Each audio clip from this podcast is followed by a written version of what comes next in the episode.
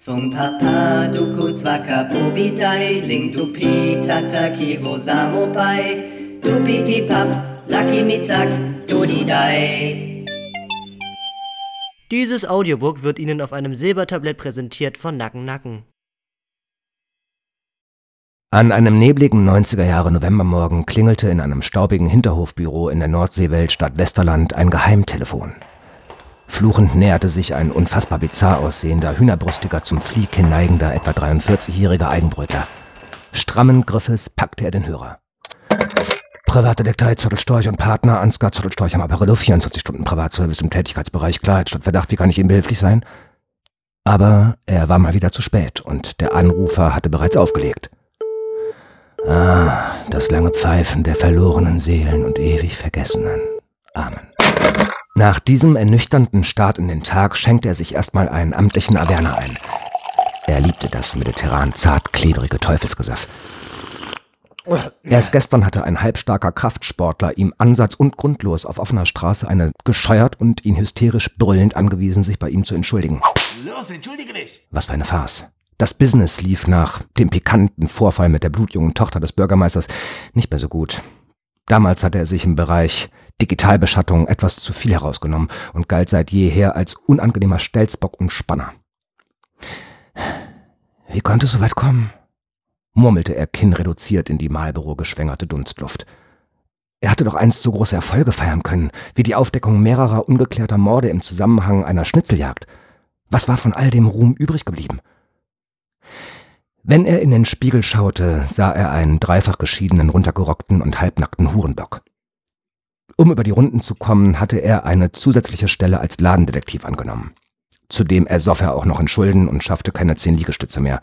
Schulden, Scham und Vorwürfe beherrschten sein Leben und seine einst berühmt-berüchtigten Knallwaden waren auch nur noch verkümmerte, stinkende Kackstumpen. Sie trugen ihn so gerade eben noch. Größere Sprünge und ausschweifende Dünensprints waren aber nicht mehr drin. Müden Schrittes schleppte er sich zu seinem klotzigen Schreibtisch. Er ließ den Blick über seinen Terminkalender schweifen, als abermals das Telefon erklingelte. Grummelt und genervt spielte er mit dem Gedanken, einfach nicht ranzugehen. Aber der Anrufer war sehr hartnäckig, woraufhin Zottelstorch widerwillig zum Hörer griff. Privatdetektiv Zottelstorch, Ansgar... Ansgar, du alter Freibadficker, ich bin wieder auf freiem Fuß, du Ficknase. Ansgar Zottelstorch verschlug es den Atem. Es war sein ehemaliger Mitarbeiter und mittlerweile Erzfeind Thorsten Ritterschiss am Gegenapparat. Er hasste den südhessischen 128 Kilo Aufpudler bis aufs Mark. Du warst doch für 15 Jahre eingebuchtet, Da sind ein paar Dinger gelaufen, frag nicht.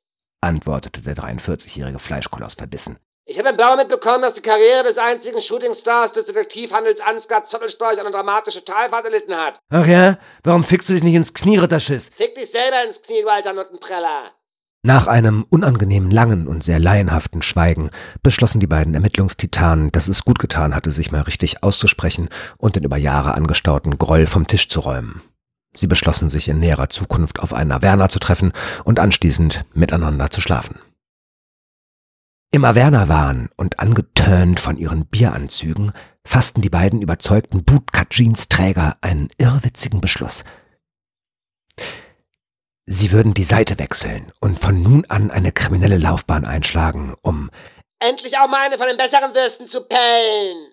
Das Gespräch lief fabelhaft und nach einigen Wochen hatte sich das mittlerweile berühmt-berüchtigte Crime-Duo einen echten Namen in der Szene gemacht. Die beiden alten, lang tragenden Saufhüften veranstalteten mittlerweile illegale Taufen in den Gruften neugotischer Kirchen und luden heimlich Klingeltöne und berühmte Gemälde aus dem Darknet runter. Die Kriminalparty war in vollem Gange und bald hatten sie die ganze Stadt unter ihrer Fuchtel. Sie labten und wälzten sich in ihrer eigenen Durchtriebenheit und lachten diabolisch in den blutgetränkten andalusischen Abendhimmel.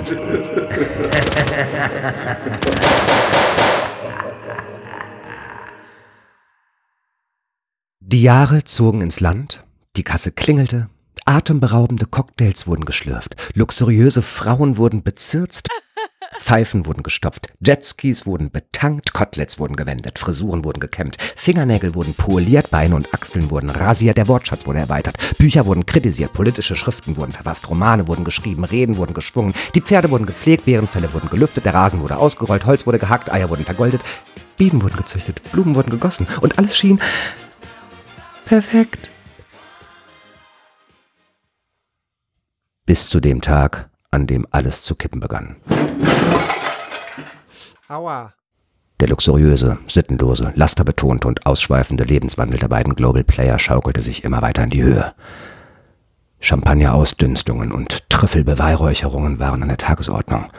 Mit hauchdünnen Seidenmänteln aus Elfenbein gegossenen Schlaghosen, Zylindern aus Schlangenhaut, Schuhen aus Glas und anachronistischen Gehstöcken schwirrten sie durch die Gegend, erließen völlig absurde Gesetze und machten einen tierischen Terz. Hiermit erheben wir das Landepflichtgesetz für Zugvögel. Und hiermit erheben wir die Erhöhung der Erhebung der Erhöhung. Und hiermit erhöhen wir die Parkgebühren für Behinderte.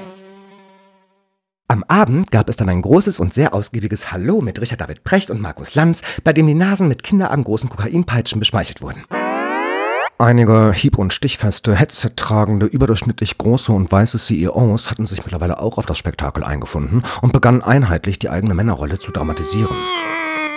Unter extrem maskulinem Händeschütteln und testosteronbetonter Inszenesetzung der kantigen Action-Küfer wurde sich aggressiv angebrüllt und anschließend unter zustimmendem Gejohle in verschiedene Schwitzkastenvarianten genommen.